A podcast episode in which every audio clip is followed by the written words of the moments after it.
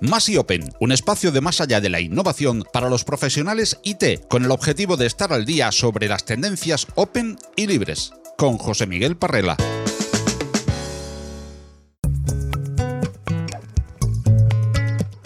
Según la firma Evans Data, el número de desarrolladores y desarrolladoras profesionales crecerá de 23,9 millones en 2019 a 28,7 en 2024. Estos programadores profesionales son muy competentes en lo que llamamos stacks, lenguajes de programación, frameworks, entornos de desarrollo, sistemas de pruebas y diseño y mucho más. Pero de acuerdo a una encuesta de la misma firma, 80% de estos desarrolladores utilizan alguna herramienta low code o no code o baja en código libre de código, si queremos usar un juego de palabras. En esta píldora vamos a hablar sobre Low y No Code, la oportunidad que representa para la organización de IT y el rol que juega el open source. La idea de hacer que la programación sea más accesible para audiencias no profesionales es quizás tan antigua como la computación personal. Algunos ejemplos son el uso de interfaces visuales para bases de datos como Microsoft Access o lenguajes de programación visuales como Scratch. Pero hay muchos otros conceptos y productos asociados con esta tendencia como BPM, software factories o interfaces de usuario agnósticas como Xamarin, Flutter o React Native. Históricamente estas innovaciones se enfocaban en aumentar la productividad en escenarios particulares y además solían ser recibidas con cierto escepticismo por parte de los desarrolladores profesionales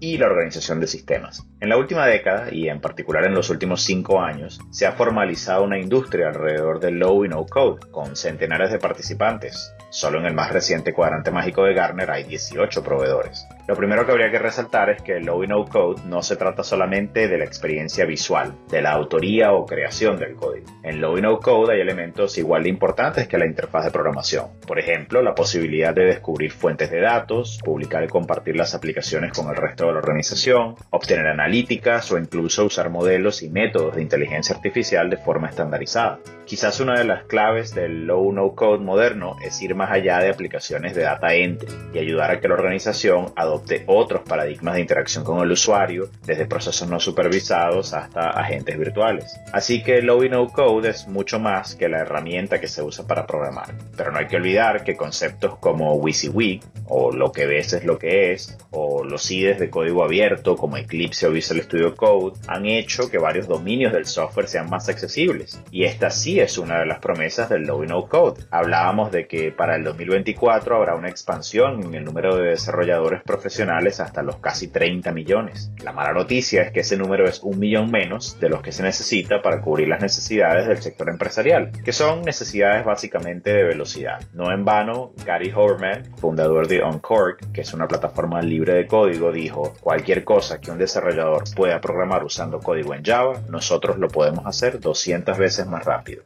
Y si además consideramos el futuro de automatización y transformación digital y los cambios en los puestos de trabajo y la sociedad en general, estaríamos hablando ya de cientos de millones de desarrolladores, incluyendo hobbyists o aficionados, citizen developers o ciudadanos desarrolladores y otras categorías, sirviendo a 8 billones y medio de personas. Por lo tanto, hay dos grandes promesas. Una es crecer y mucho el número de programadores en las organizaciones y la segunda es liberar a los desarrolladores profesionales de ciertas actividades tediosas. Muchas de las tecnologías que conforman lo que conocemos como Low y No Code en 2020 son tecnologías open source, aunque como mostramos episodio a episodio en este podcast, eso no debe sorprender, pues son escasos los segmentos de la industria donde no haya presencia de soluciones open source. Pero si pensamos de nuevo en la promesa de expandir el número de programadores y en el problema de reinventar la rueda, el open source juega un papel preponderante en ambos casos. Hay que considerar que el número de usuarios registrados en plataformas como GitHub es casi el doble que el número de desarrolladores profesionales y que IT está cada vez más acostumbrada a usar o reusar código open source en su cadena de suministros de software y por lo tanto hemos de esperar que esto se traduzca al mundo del low no code. Por ejemplo,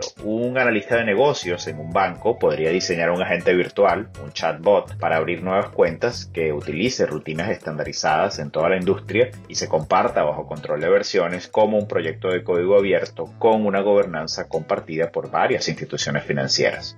O un citizen developer podría usar modelos entrenados por investigadores profesionales y distribuidos como Open Data con información sobre su origen y licenciamiento para procesar así datos que capture localmente y formando una red de investigación de bajo costo y muy rápida de instalar. Además conviene pensar en otras tendencias que podrían amplificar el low y no code. Un ejemplo es la desconcentración de aplicaciones desde la nube hacia el edge o incluso más allá, con tecnologías como WebAssembly permitiendo la ejecución de aplicaciones en el navegador y el papel, además que el open source va a jugar en conceptos como identidad distribuida, que es uno de los temas que cubriremos en una futura píldora de Más y Open.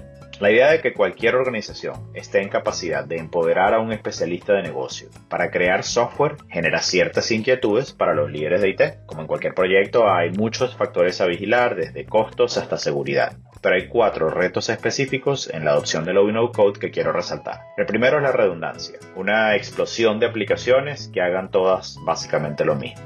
Esto es, en líneas generales, ineficiente aunque en ciertos escenarios el liderazgo de la organización podría querer fomentar a través de una hackathon la explosión de ideas sobre un mismo problema. Otro de estos retos, quizás uno de los más obvios para arquitectos de software, es el diseño deficiente de las soluciones. El tercero tiene que ver con la gobernanza de las aplicaciones. Y por último, y este es un problema que involucra a toda la industria del software, son las cuestiones éticas que plantea el uso de plataformas de low no code, en particular con aplicación masiva de inteligencia artificial, la privacidad de las personas, o la automatización de puestos de trabajo. El momento de evaluar las plataformas de low y no code ha llegado. Es muy importante tener expectativas claras. Hay ciertos dominios y casos de uso para los cuales el low y no code podría ser apropiado ahora. CRM, chatbots, marketing y algunos más. Este momento es una oportunidad para que los líderes de IT establezcan una política de low y no code. No necesita ser extensivo al principio, yo sugiero enfocarse en seguridad, particularmente en el manejo de la identidad y en la observabilidad. Es además una oportunidad para los desarrolladores profesionales. Tienen la oportunidad de educar a sus colegas para que no reinventen la rueda. Hay un ejercicio que me gusta proponer y es el siguiente. Si IT tuviera la oportunidad de invitar a toda la compañía a una desconferencia virtual con cinco charlas cortas de 10 minutos qué temas tocarían, qué cosas no se dejarían en el tintero, que pudieran generar los mayores beneficios y el menor dolor de cabeza en el futuro para IT. ¿Cómo le explicarían concurrencia y asincronía a un especialista de negocios? ¿O el rol de la latencia en la experiencia de usuario? ¿O cómo funciona la persistencia en un sistema stateless? Es muy importante crear una cultura de documentación. Libre de código no significa libre de documentación, ni libre de diseño. Hay muchos sistemas de diseño liberados como código abierto por empresas como Microsoft, Google o SAP estas realidades aquejan a todo tipo de proyectos de software, por lo que sugiero que vaya de la mano con una cultura de comunidad dirigida por IT. En resumen, Low No Code no se trata de no programar, se trata de hacerlo con bloques menos granulares, con menos enfoque en los detalles subyacentes. Busca expandir el número de profesionales en las organizaciones que puedan programar, pero es mucho más que el simple acto de programar. El open source jugará un papel preponderante, principalmente porque ya se está usando a nivel empresarial y bien jugado puede acelerar la adopción de Low Code en industrias específicas. Por último, conviene pensar en el papel que la organización de IT puede jugar educando a los especialistas del negocio, invirtiendo en comunidades de aprendizaje y manteniendo la observabilidad de estas aplicaciones.